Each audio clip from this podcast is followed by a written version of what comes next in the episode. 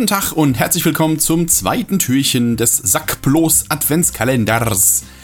Gestern hatten wir ja mit die Dschungelolympiade einen sehr, sehr schönen und für mich sehr nostalgischen Einstieg. Und äh, ja, da bin ich mal gespannt, was heute im Säckchen ist, in was meine, was meine mittlerweile etwas unüberschaubare DVD-Sammlung so zutage fördert. Und da würde ich sagen, wühlen wir doch direkt mal im großen Wichtelsack und schauen, was wir heute so zutage fördern. Und das ist der folgende Film. Ja, baby, yeah! Austin Powers, der Spion in geheimer Missionarsstellung. Jawohl. Und nein, das ist kein Porno. Ja, das ist so ein Film. Ich glaube, da gibt es auch wieder keine drei Meinungen. Entweder Leute lieben Austin Powers oder Leute hassen Austin Powers abgrundtief. Ich gehöre zu den Leuten, ich liebe Austin Powers. Es ist zugegebenermaßen, sind es keine Filme, die ich jetzt andauernd gucken kann, aber es sind verdammt gute Partyfilme. Das ist so, Austin Powers, das sind diese Art von Filme, wo Leute, die die gerne gucken, die endlos zitieren können und sich dann so, wenn sie mal in der wenn man mal so in der richtigen Stimmung ist, mit oder ohne äh, befeuernde Substanzen, sich da so endlos Ping-Pong-mäßig so Zitate hin und her schmeißen kann. Gerade beim dritten Teil, der ist ja dann noch, noch krasser mit Goldständer, da aber Austin Powers ist halt so, für, für mich ist das so die, eine Definition von Kultfilm. Also Leute finden die halt unfassbar witzig, können aber nicht erklären, warum eigentlich. Das ist ähnlich wie bei Monty Python oder so. Das ist halt eine Art von Humor. Entweder man liebt es oder man hasst es. Ich verstehe auch total, wenn Leute Austin Powers scheiße finden, weil das ist halt schon. Es ist halt sauplatt und der Humor ist halt wirklich, man muss den Humor von Mike Myers halt einfach mögen.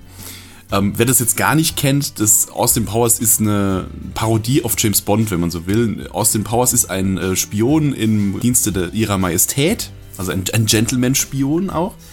Nur eben, äh, er wird in den 60er Jahren eingefroren auf der Jagd nach seinem Erzfeind Dr. Evil und wird in der heutigen Zeit aufgetaut und muss dann eben äh, mit, der, mit den modernen Gegebenheiten klarkommen, hat aber immer noch so seine, seine 60s Swing-Vibes da äh, am Start und er ist auf, aus irgendeinem Grund, obwohl er äh, nicht gerade der hübscheste ist, unfassbar anziehend auf alle Frauen. Der ganze, die, der ganze Humor ist total übersexualisiert. Alle Frauen sind übersexualisiert, was für, für mich auch eine, eine, Parodie auf James Bond ist, wo natürlich auch alle Frauen furchtbar heiß und äh, willig sind, jedes Mal, zumindest in den alten James Bonds. Und ja, Mike Myers parodiert das eben mit, seinem, mit seiner ganz eigenen Art von übersexualisiertem Pipi-Kaka-Humor und ich weiß, es ist platt, aber ich, ich mag die Filme. Äh, die verschwimmen bei mir so ein bisschen. Ich habe sie wirklich schon lange nicht mehr geguckt. Ich glaube, der zweite Teil, also the, der Spion in geheimer Missionarsstellung, beziehungsweise The Spy Who Shagged Me im Original, ist der Teil, wo sie ihm sein Mojo stehlen. Also er kriegt irgendwie, ja, wie, wie, wie beschreibt man Mojo? Also er kriegt irgendwas abgezapft, was ihn so ausmacht. Sein Charme, sein Charisma wird ihm entzogen und äh, ja, keine Ahnung, die Handlung ist auch egal, ehrlich gesagt, von so einem Austin Powers-Film. Äh, an seiner Seite ist hier Heather Graham als Felicity Schickfick. Auch das, ne, so eine James Bond-Referenz. Da haben die, die, die Damen ja auch ganz gerne mal so Namen wie Pussy Galore und solche Sachen. Und der Film ist die Geburtsstunde von Minimi. Also, allein das ist schon.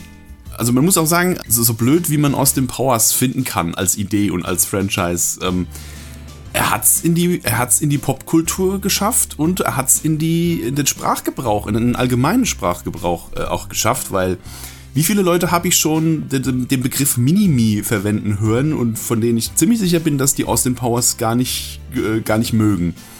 Also das allein schon. Und ich meine, Dr. Evil ist, sagen wir mal ehrlich, ist der beste Bösewicht aller Zeiten. Das, ne, kommt schon. Er ist eben nicht nur eine Karikatur auf Blomfeld aus James Bond, sondern also die, allein die Art, so diese, diese, dieses unbeholfen Böse, was er halt immer so an sich hat und dass quasi sein kompletter Minionstab, den er um sich rum hat, irgendwie eviler ist als er selber und er ist halt der, der Prototyp des inkompetenten Bösewichts. Und ähm, auch seine, seine Pose mit dem kleinen Finger am Mund und der Gag mit den 1 Million Dollar. Ich weiß gar nicht, ob der im ersten oder im zweiten aus dem Powers kommt. Ist aber wurscht, ne? Wo er äh, da er ja auch aus den 60ern stammt und dann in der neuen, in der Neuzeit ähm, Lösegeld fordert dafür, dass er die Welt nicht zerstört und er fordert eine Million Dollar und die Weltregierung lacht ihn erstmal aus, weil er, weil alle Millionen heutzutage ist halt pff, Peanuts, ne?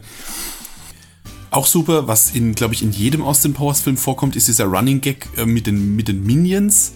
Also diese, diese ganzen Handlanger, die Dr. Evil hat und die halt von Austin Powers quasi in Scharen niedergeschossen werden, dass man da immer noch sieht, was, was dann mit deren Angehörigen pass äh, ist und wie, dass die halt alles, dass das halt nicht nur so gesichtslose äh, Minions sind, sondern dass die alle Familie haben und dass die, dass das alles ganz tragisch ist, dass der jetzt bei der Arbeit bei, für Dr. Evil da zu Tode kam und so.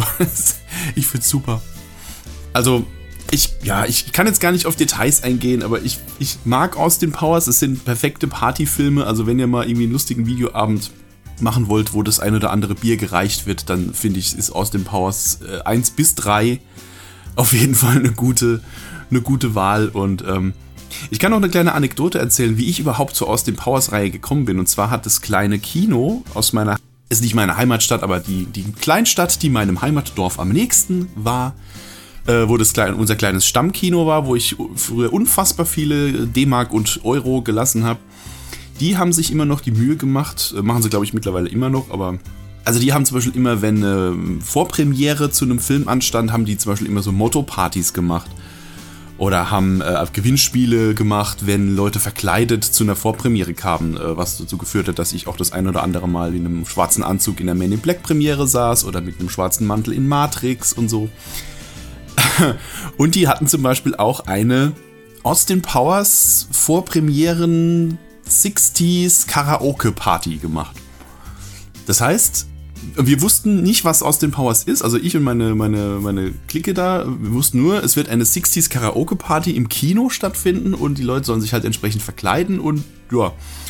Und dann gab es halt eben die Vorpremiere zu Austin Powers äh, 2 zu sehen und das war eine riesen Gaudi und ab dem Punkt äh, habe ich mir dann eben dann auch den ersten Teil noch nachgeholt und später, als der dritte dann kam, war das auch beschlossene Sache. Also allein dafür, ähm, für, diese, für diese schöne Anekdote und für diese schöne Erinnerung ist es schon ein Film, den ich ein, bisschen, ein ganz kleines bisschen in mein Herz geschlossen habe.